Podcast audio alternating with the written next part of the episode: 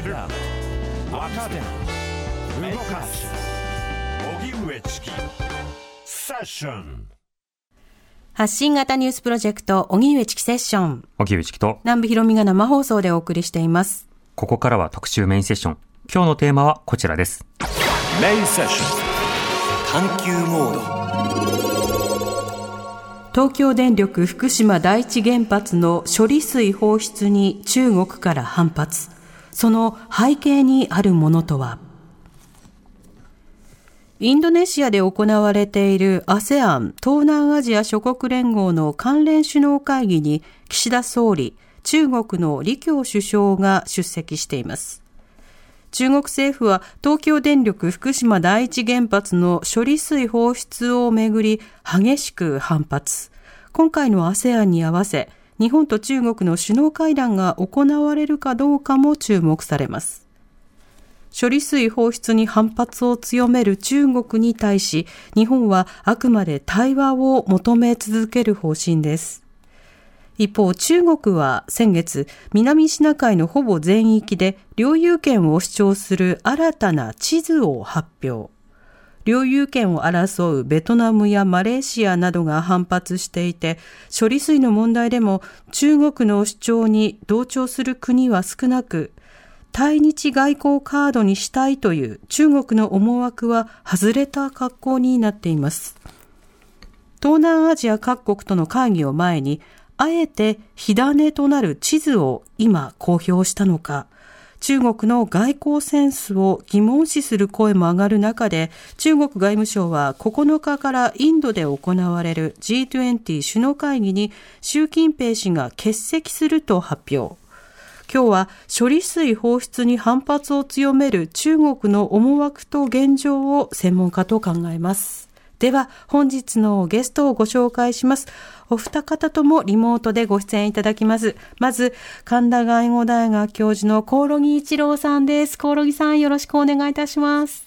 よろしくお願いします。はいお。願いします。そして、東京大学大学院教授の阿古智子さんです。阿古さんよろしくお願いいたします。よろしくお願いしますお。願いします。さて、今回はその処理水の放出に対して中国国内からの反発というものが広がって、えそれも大きく日本でも取り上げられました。ここまで反発が高まった要因、まず、アコさんはどう見てますか？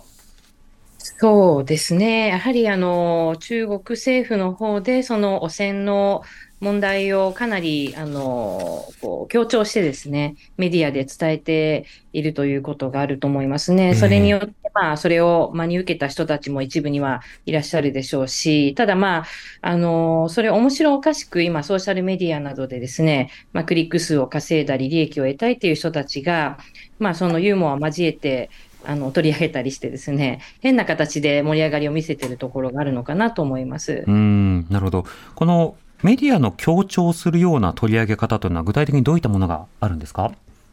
そうですね。やはり、あの、まあ、この汚染を処理して、あの、から流すということですけれども、これまで、まあ、世界的にもこういった方法で、あの、まあ、海にあの処理水を流すということはありませんでしたので、まあ、そこで専門家などでも、まあ、IAEA の方でも、あの、こちら日本に来てですね、検証したわけですけれども、まあ、そこは、あの、中国の方では、問題があるということで、その、でも、あの、専門的な観点からどこに問題があるかっていうような、あの、具体的な科学的根拠っていうのが、あの、なかなかこう見えてこないですよね、中国の報道ではですね。うんですので、まあ、それに対して、あの、中国のネットユーザーなども疑問視するような、あの、見方もありますね。うん要はその政府の見方などに対して、中国政府の見方に対して、このスタンスはどうもそのまま信用していいのだろうかというような疑問も生まれているということなんですか？そうですね。その中国、まあ今いろいろこう社会的に不安定な状況があって、えー、まあいろんなデータも公表されなくなってきています。まあ失業者のデータもわ若い人たちのですね、失業率もあの公表しなくなってきてますし、不動産とか金融の方でもいろんなあの問題が、まあ、身近なところで生じていると。それにもかかわらず中国の、まあ、報道、メディア、政府系のメディアが報道するのは、まあ、あの、いいことが多いですよね。こう宣伝というか、プロパガンダが多いので、そうすると、こう、もう、あの、信頼できないと、こう、本当のことは何なんだろうっていうような、あの、見方がかなり急速に広まってるんじゃないかなと思います。うんコオロギさんはまず今回の処理水に対するまあ反発、それからまあそれに伴ういろいろな反応についてはどう見てますか？まあ、あの、基本的に政府が煽ってますよね。うん。堂々とその中央政府のメディアですよね。そこが、あの、えー、今これあの、先ほどアーコ先生もおっしゃったけど、あの、非常に拡散力の強い、の中国版 TikTok ですよね。はい。中国の企業なんですよ、もともと TikTok。うん。だバイトダンス。で、あの、中国語ではですね、動員って言うんですね。えー、中国語版。で、それにですね、どういう画像が流れてるかっていうと、えー、日本からどんどんこう、広がっていってる感じですね。核汚染水って言うんですね、中国が。で、それがどんどん広がっていって、240日で中国に達するっていう。はい。映像を流してるんですよね。うん。で、それをまあ、いろんなメディアがこう転載してるわけですよ。ええー、で、それをまあ動員って、まあ中国版、その TikTok ですけど、若い人もいっぱい見てますし、うん、でそのですね、研究、まあこれあの中国の理理系のトップのですね、清華大学っていうのがありますけど、はい。ここのシミュレーションだって触れ込みなんですね。うん。中央政府系のメディアで、なおかつ、そういう映像がどんどん出てきて、えー、理系トップの大学の研究成果だと、まあ、ほとんど信用しますよね。ええで、それがまた若い人も見てる、そういうネットメディアでどんどん広がっていく。で、でもこれは逆にあの、もう日本でも報道されてますけど、ブーメランになっちゃってですね。うん、中国に広がってくるわけでしょ。はい。40日後に。そうすると中国の海産物が売れなくなってる。うん。ちょっと今やりすぎてしまって、ええ、ですからもう先月末ぐらいからまあ、あの、ちょっと、これはやりすぎたなっていうのは、まあ政府も分かってですね。今 ASEAN であの、会議が行われてますけども、うん、えー、この件はもう実は中国側は、あの、騒げば騒ぐほど、えー、自分にとって不利益になるっていうのにだんだん気がついてきてるんですよ。えこれあの、ネットなど、そしてメディアなどで拡散をした、その清華大学がシミュレーションしたんだという触れ込みのもの、これは実際には清華大学の研究者などは関わってはいるんですか？いないんですか？これはもうしっかりとそういうふうに、あの、見出しにも出てますし、中央政府メディアですから。うん、で、それは各地方の共産党の、あの、例えば、四川日報っていうのは共産党の機関紙なわけですよね。えー、のニュースサイトに同じ記事が転載されてりしてるので、まあその拡散力っていうか、まあ政府自らこれを流してる。うん。まあ、それにですね、いろんな赤いこう色をつけたりして、本当に汚れてる感じのイメージなんですよね。うん、これはやっぱり非常にその政府自ら煽ってるの。うんうん、これあの、実際に、まあ、東電のその原発事故があった2011年の際にも、その後、世界中にこう広がっていくんだというような、まあ、あの図であるとか動画というのが、あの世界中にこう拡散されて、そのことによって、まあ、いろんな商品の流通などに影響したということを覚えていらっしゃる方もいると思いますが、今回は、まあ、あのその大学の研究者がっていう、そういった振り込みで広がっているということですけど、実際にそうしたシミュレーションした研究者は中国にはいるんでしょうか？それはもう、あの、ちゃんと大学名も出てるし、研究成果ですよっていうふうに報道してるので、うん、まあ、そこはだけど、プロパガンダなので、結論ありきでそういうふうなものを出してるのか、そこはちょっとわからないですね。なるほど。研究者も、まあ一流の研究者はたくさんいるわけだし、はい、あの、今回話題になったのは、あの、ヨーロッパにいるですね、原子力の専門家、中国人。えー、その人がネットにですね、これは問題ないんだって、うん、IAEA と同じ見解のえー、その書き込みをしたら、それはまあ削除されてアカウントも消えたっていうのが話題になりましたよね、日本で。えー、だからやっぱり専門家は分かってるんですよね。うんで今回 IAEA が2年間調査して、まあ、立派なレポートを出しましたけども、えー、それを読んでもですね、あの、えー、無視、無視できるレベルって書いてあるわけです。はい。設定で、実はそのタスクフォースっていうか、調査チームの中に中国の専門家入ってるんですよね。うん。で、日本側がそれをあの指摘しましたけどね。ええで。こういった人たちが研究者として個人的に発言できない。うん。国家としての方向性決まってるから。これは日本叩きなんだ。ね。政治的な、あの、理由でやってるので、科学のレベルではなく、そういうことなんです。うんこれ今、あの、コオロギさんからは、その中国国内にも様々な悪影響が出てきた。まあ、例えば市場などで魚が売れなくなってるなどの話があるという指摘がありました。あこさん、これが、えー、周り巡って今中国にもたらしている影響というのはどういった点があるんでしょうか？そうですね。まあ、その、今もう経済、あの、国境を越えてつながってますので、日本の、まあ、海産物が、まあ、中国に輸出、日本から輸出できないということは、まあ、そこに関わってくる中国側の業者とかレストランとか、あの、まあ、様々なところにも影響が生じてしまうわけですよね。うん、その間に入ってる人は中国の方も多いですから、別に日本人だけが関わるわけではないですし、うん、で、ええ、あの、あと、あの、まあ、日本のそういった、あの、スーパーとか、まあ、あの、そういった水産物だけでなくて、化粧品とかですね、日本のものは汚れてるみたいな感じで、あの、広まってしまって、買い控えを呼びかけたりっていうようなこともあったりして、うん、そうすると、もう本当様々な産業に影響を与えてしまう。まあ、香港なんかもそうなんですけど、香港はまだ全面的禁止ではないんですけれども、あの、その、まあ、えー、生活の中に、例えばドンキホーテとか、あの、イオンとかですね、日本のそういったあのお店なんかも もう日常的に使っていると。はい。そういうところがもう使えなくなったら、あの、どうやって生活するんだっていうような声もありますし、あと、あの、回転寿司屋さんに逆にですね、日本を応援しようと、まあ、あの、いうような形で集まってる方々もいらっしゃるというふうに聞いてます。はい。そこでやはり消費をするのかしないのかっていうのも一つスタンスの現れ方になっているということですか？そうですね。まあ、あの、もちろんね、日本だってそういう、あの、処理、水のですね、汚染をどうやって処理したかっていうのをしっかりモニタリングして、情報を出さなきゃいけないわけですけれども、えー、その、フェイクニュースというか、明らかにおかしな情報がたくさん、あの、流れてしまってですね、それによって混乱させられることに対して、まあ、憤りを持つ人もいるし、その、うん、もう、辟易してるというかですね、そういう形で経済が混乱させられる生活が、不便になってしまう、あるいはこう苦しくなる、生活が苦しくなる人が多いわけですよね。えー、その、それに対するこう不満っていうのは非常に大きくなってると思いますね。うん、なるほど。そうした中、その中国政府がどの段階でどういうふうにこの、あの、様々な反発に対して関わっていくのか、あの、例えば具体的にそうしたものに対して、まあ、メディアが煽ってるという話もありましたが、一方で、その一線というものをどこで引くのか、コオロギさん、この反応はいかがでしょうか？これはあの、あの、過去の尖閣のデモの時もそうだったんですけども、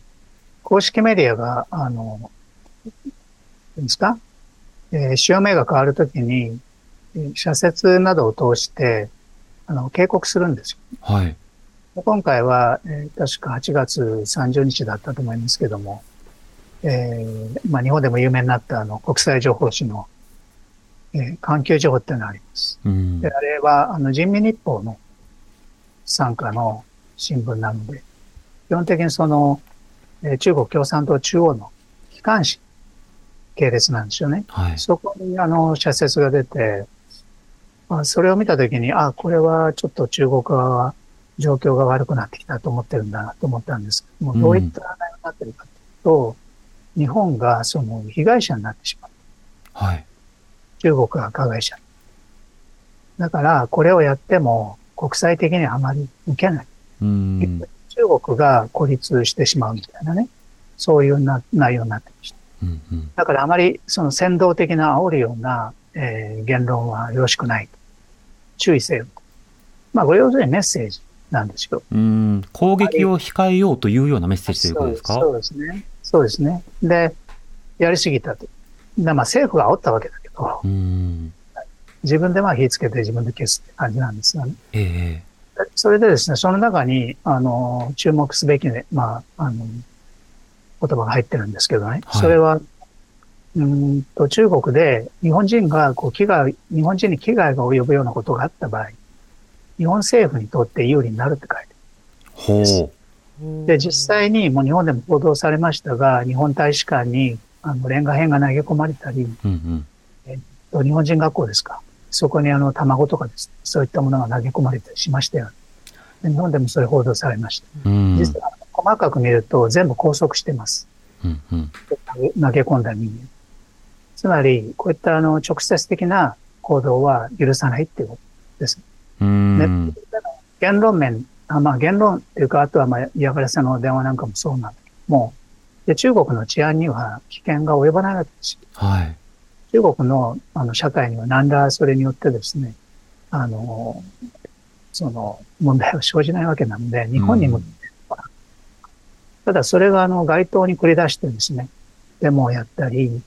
そのデモがですね、いつしか政府に向けられたものになったり、ものすごいあの、経済とかいろんな問題、失業問題とか、どこに火つけても燃え上がるので。で、その日本人学校とか大使館に対するそういう行為を、まあ、封じ込めてるっていうのを見たですね、まあ、これはもう区分けしてるんだ。うんもし、じゃあ日本人学校の子供たちとか、あとは日本法人ですね、中国にいる、その人たちが、まあ、暴力を受けたり、あと店が襲われたり、ということになるとですね、もう完全に国際世論は中国違反に回るわけですよ。うん中国政府が、あの、最初描いていたシナリオと、あの、全く違うものになってしまうから。はい。どういうふうに報道してたかっていうと、国際社会の先頭に立って日本の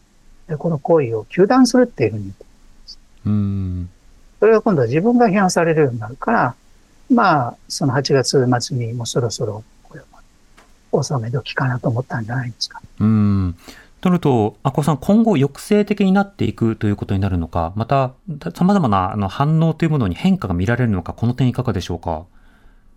そうですね。あの、普通に考えれば、その反日デモが起きた時のような形で、こう、不満がですね、矛先が、まあ、中国に向かっていくことを避けるために抑えていくんじゃないかなとは思うんですけれども、まあ、でもそうは言っても、あの、中国国内非常にあの経済的に不安定で、まあ、国内の問題から目をそらすために、まあちょっとこう、外の問題にこう、向けさせようというような傾向は見えるんですよね。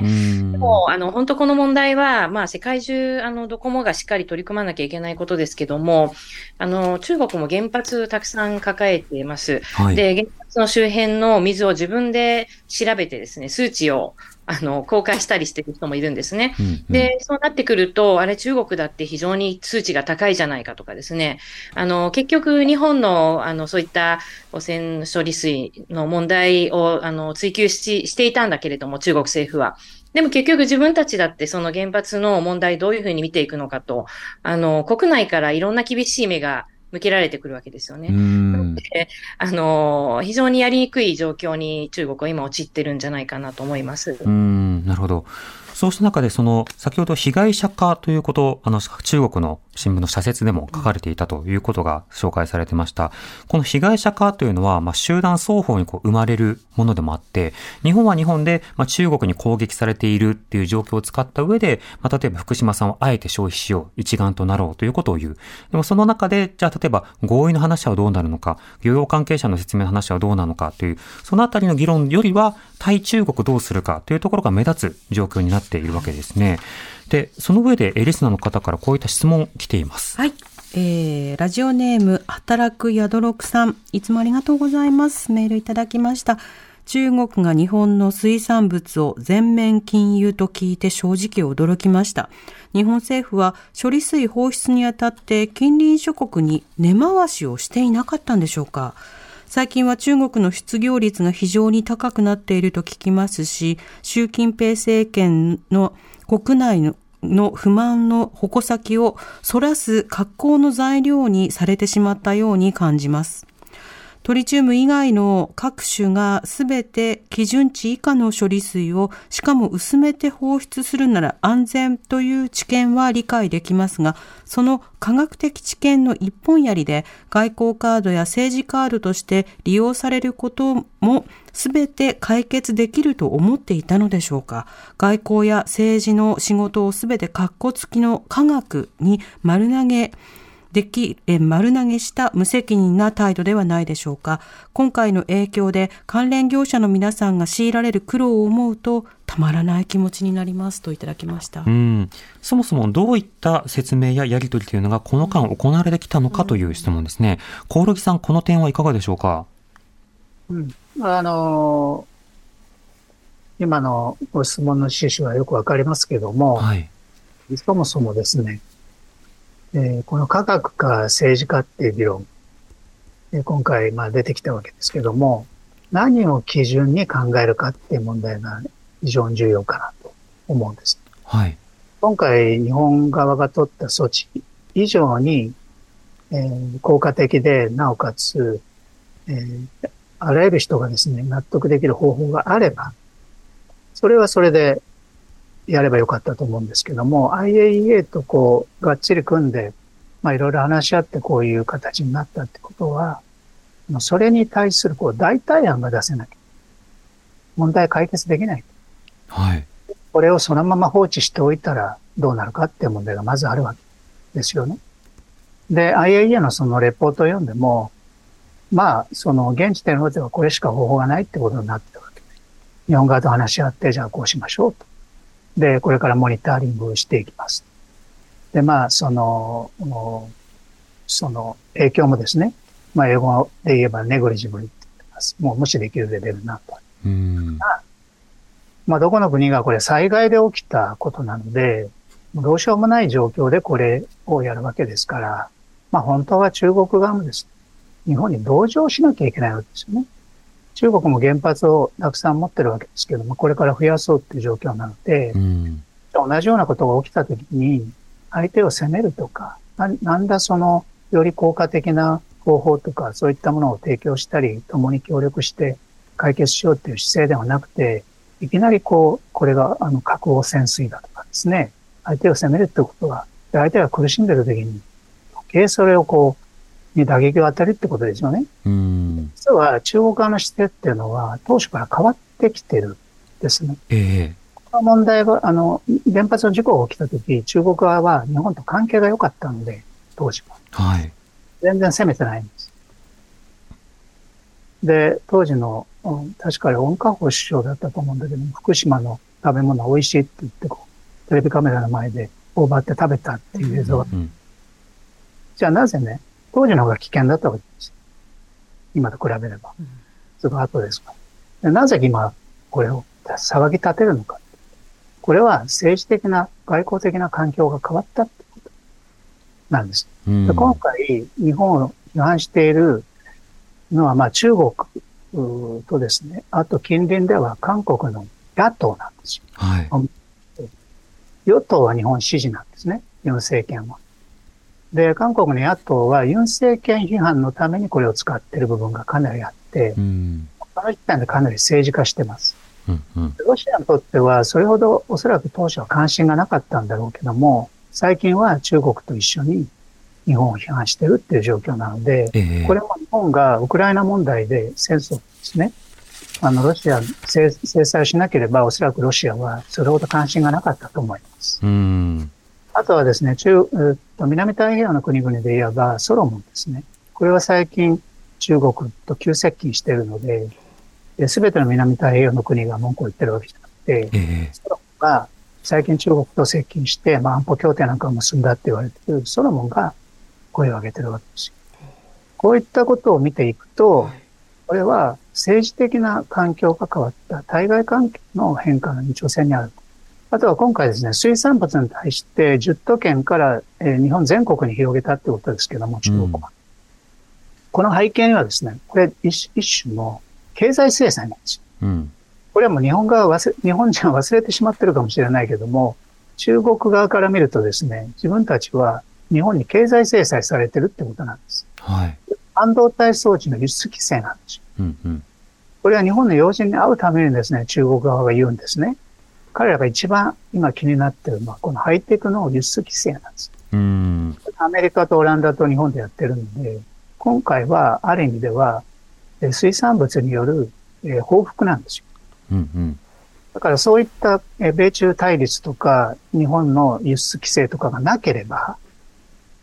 今回はこういう措置を取らなかった可能性が高い。うん今回の措置というのが、その半導体規制などとある種カップリングされるような仕方で、えー、対抗されるような政治的な状況というのが今あると。そういうことです。はい。そのことについて今のご説明がありました。で、一方で働く宿六さんのその質問としては、あの、おそらくその、えー、具体的な放出というその手法そのものや IAEA とのやり取りなどについては一定納得した上で、手続きとして中国とこの間、この、まあ、とりわけ直近ですね、どういったコミュニケーションをしてきていたのか科学的に安心だという以外の様々な仕方というもののパイプを作っていたりしたのだろうか、この点についてはいかがでしょうか？私ですか？はい。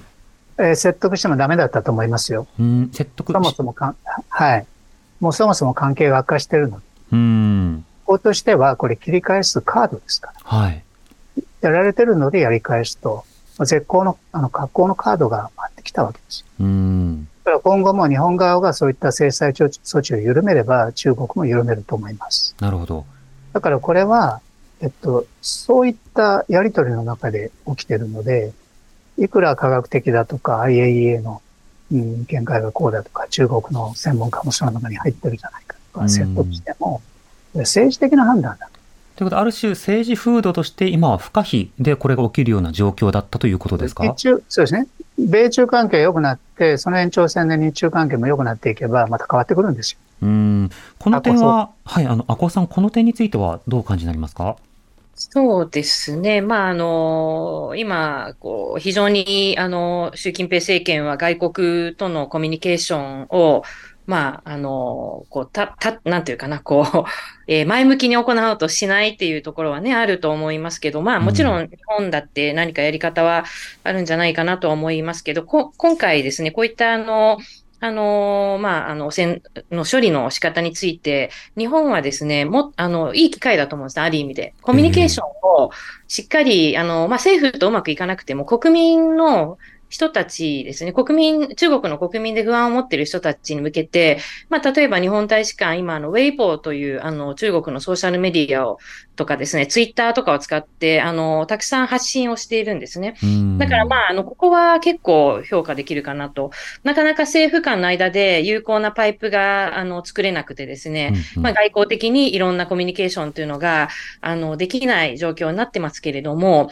まあ、中国の人たちに向けて、まあ不安の声あるわけですね。例えばその処理の仕方も、あの、蒸発させたらいいんじゃないかとかですね、海に流さないでね。はい、じゃあその蒸発の仕方って、じゃあそれ無理なんですかっていうような素朴な疑問があったときにどういうふうに答えるかとかですね、うん、専門的に分かりづらいことを、あの、分かりやすい言葉で、あの、丁寧に説明していくことによっては、日本の政府って、あの、しっかりそういうところも対応してくれるんだなっていう、まあ、ある意味でイメージを変えていくチャンスでもあると思うんですよね。ええで、あの、そういうふうに頑張って、あの、コミュニケーション高めてほしいなと思うんですけれどもね。うんこれ、要はその課題としてのコミュニケーションというものを挙げていただきました。で、一つがその政府対応、そしてもう一つは、あの、まあ、多文化の、ま、様々な市民に対する対応ということで、いわゆるその風評被害対策を徹底するというのであれば、こうした輸入規制に対して、まあ、想定外というふうにくくるのではなくて、こうしたような状況に対してどのような説明をするのかということを、まあ、日本の例えば市民や有権者や職員、あるいは、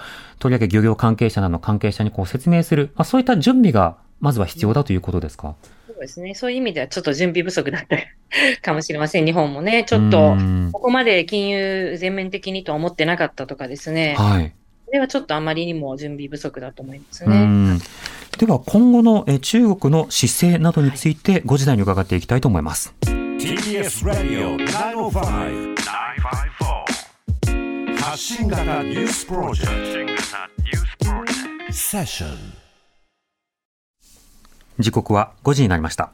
荻上チキセッション、今日の特集メインセッションは、東京電力福島第一原発の処理水放出に中国から反発。その背景にあるものとはということで、えー、神田外語大学教授の興梠一郎さん、東京大学大学院教授の阿古智子さんにリモートでお話を伺っております。引き続きよろしくお願いいたします。よろしくお願いします。お願いします。では、これから控えているですね、国際的なサミットなどについて、はい、えー、こちらで伺っていきたいと思います。はい、G20 が今後開かれる予定なんですが、習近平氏が欠席をするというような見通しです。この背景、阿古さんどう見てますか？そうですね。まあ、あのー、今、中国がこういった国際舞台に出ていってもですね、えー、まあ、自分たちの強さをアピールするどころか、問題点を指摘されるような事態に陥ってしまうと思うんですよね。ですので、習近平さんとしては、晴れ舞台というよりは、あの、苦い あの、状況を生み出してしまうということで、えー、まあ正直痛くなかったんじゃないかと。あるいは、あの、まあアメリカのね、バイデン大統領なども会う予定だったのが、はい、まあ中国会わないよということで、まあ、とり、まあ、か、駆け、駆け引きというかね、それをカードに使っているようなところもあるのかもしれませんけれども、まあ、いずれにしてもちょっと国内の状況も不安定ですので、そのあたりの心配とかですね、あの、健康状態の問題とかいろんなことを、まあ、推測されているところですね。これ、あの、あこさん、習近平氏がバイデン氏に会わないことがどうしてカードになるんでしょうか？まあ、あの、アメリカとしても、やはりその台湾問題とかですね、まあ、アジアの状況が不安定になってくるというのは、今、ウクライナとかロシアの状況もですね、あの、安定してませんから、あの、そこでまたアジアでも火種がこう拡大していくっていうのは好ましいことではないですよね。ですので、バランスをなんとか維持しようとして、あの、中国の方とも、こう、パイプを作りたいっていうのは本音だと思うんですね。でも、あの、まあ、なかなか、まあ、経済もそうですね。アメリカもやっぱり中国からのいろんな影響を受けていますので、経済的に回復させたいところもあるとは思いますし、ただ、あの、こういうふうに首脳同士でも話ができないっていう状況は、アメリカにとっても、あの、痛いところではあると思うんですね。うんこの G20 に欠席という動きについては、コオロギさんはどうご覧になってますか？これですね、えっと、細かく見ていくと、え彼が G20 に行かないんじゃないか、習近平氏が。その情報が出たのは確かイギリスのロイターだったと思うんですね。はい。9月1日じゃなかったかと思います。それもインド側の情報だったように記憶してるんですが、実はその前にですね、8月28日ですか。まあ今話題になっている2023年度版標準地図っていうのが中国で発表されております。うんうん、これで大騒ぎになる。うん、インドと紛争、あの、地域になってる、あの、部分がですね、中国側の地図に書き込まれてるとか、はい、インド側が猛反発して、まあ日本でも大きく報道されました。で、ASEAN の国もこれ関係してるし、尖閣もまあ関係してる。台湾も関係してるんですが、で、これがですね、この地図が出た直後なんですよね。で、実は、これはですね、毎年発表してるんですね。はい、去年も似たような地図が出てるんですよ。でこれは8月にですね、8月末にえー、これ測量法宣伝デーっていうのがあって、国家地図意識宣伝ウィークっていうのをやってるんです、毎年。で地図を標準化しようと、はい。しっかりと中国の主権の主張に合った地図を使いなさいってキャンペーンなんですね。で去年出たものを見てみるとあまり変わらないんですよ。中身自体は？台湾の東部も入ってるし。えー、はい。で、これが全く議論されてないのがちょっと不思議で、うんで、十何回中国はこれやってるという。要するにこう、あの、地図がバラバラだと相手に付け込まれるって発想なんですね。うん。だから地図を、基準を作ってこの地図を使いなさいっていうキャンペーンなんですよ。ほうほう今年もたまたまこの時期に出たんですね。去年も、去年も8月末なんですよ。だから、この慌てぶりっていうか、ギリギリになって G20 に行かない見るとですね、まあ、中国はこれ国内向けに出してる地図ですよね。うんうん国民の意識を統一しようって。だけど、それが外に出たわけでしょ。ああ、これまでやってたし、さらに統一するために国内向けにやっても、まあ、問題ないだろうと思ったら、見つかっちゃって、反応が強くて、びっくりしてるという状況なんですか？その可能性がもしかしたらありますね。うんえなぜかっていうと、今、李強えー、首相が ASEAN に行ってますよね。はい、で、ASEAN に喧嘩しに行ってるわけじゃないんですよ。はい、中国にとって ASEAN ってすごく大事で、アメリカと、まあ、ASEAN をいかに取り込むかってアメリカに対抗してね。うん、で、これ、に、えっと、日中韓が、あの、会議をやってるわけですから。うんうん、と一緒に。ここに、あの、喧嘩して乗り込んでいってもいいこと全くないんですよ。うん、ASEAN に嫌われるの。で、もう一つは G20 もそうなんだけども、この間ブリックスって会議ありました。はい。あの時、インドのモディさんと習近平氏はですね、あの、関係改善していこうって発言してるわけです。はい。で、ここへ来て急にこうなってるわけですよ。だからもしかしたら本当に国内向けに出したものが、あの、そう今インターネットの時代ですから、外からも見れますし。うんで去年は全く騒がれてないんです。ほとんど同じ地図でした。じゃあ今年思わぬ仕方で論点設定されたことに慌てていると。去年も8月のこの頃で、それで、まあ、セアの会議とか G20 が11月ぐらいでしたから。うん。まあそこはちょっと僕は気になったところです。なるほど。そうなると、今までの背景だと、その中国の今共産党、かつてほど、まあ、求心力がないがゆえに、いろいろなところで、あの、後手に、後手に回ったりであるとか、まあ、挽回に必死になっているという状況がありました。あの、阿古さん、こうした中国の姿勢というのは、どうしてこれだけの、まあ、弱みというものが出てきているんでしょうか？そうですね。もう、あらゆるところが今、急速に、こう、機能が麻痺してきてる感じがします。まあ、あの、中国、いろんな情報を公開しなくなっているので、あと私も中国に行って調査したわけではないので、わからないことが多いんですけれども、身近な範囲でですね、あの、まあ、経済的に厳しくなっている、まあ、企業の倒産とか、あと、まあ、あの、就職ができないだとかですね、あと、公務員の給与が、あの、払えないっていうようなことなんかも、一部地域で起きてきてるみたいなんですね。でまあ、その辺を考えると、まあ、余裕がないというか、あの、戦略的にやってるというよりは、ガバナンスというか統治の能力がですね、非常に弱くなってきてるんじゃないかなと思います。その習近平さんのあの周辺にいる人たちもですね、これはこういうふうにした方がいいっていうふうに、あの、言いづらいというかですね、今こう、権力はですね、こう、強くしているところに、本音で、あの、専門的な、あの、アドバイスっていうのがなかなかできないところもあるでしょうし、えーえー、その辺、非常に心配ですね、中国の状況が。うんこのガバナンスが緩んでいるというところが、実際にどう転ぶのかがわからないという、その不透明性を高めるところがあると思います。阿古さん、今後の中国の動きで注意している点などはいかがでしょうか？はい。まあ、やはりその経済がどこまで回復するか、まあ、不動産にかなりあの中国の経済っていうのは頼っていると思うんですけれども、そこで大きなね、あの、恒大集団とか、まあ、あの、他の不動産も大手もそうなんですけれども、あの、デフォルトを出したりとか出す可能性が高くなったりしてるわけですよね。で、それを抜本的に変えていくには、まあ、あの、金利の調整だとか、あとその、生活が苦しくなっている人たちに補助をもっと出していかなければいけないと思うんですね。はい、そういったあの抜本的な切り込みっていうのが大事なんですけれども、どこまでそれができるのかっていうところですよね。うんまあ、そうした不安定化している中での外交姿勢と国内姿勢、もちろん中国はね、人権問題多くの課題などを抱えている状況なので、それらの行方も含めて見ていきたいと思います。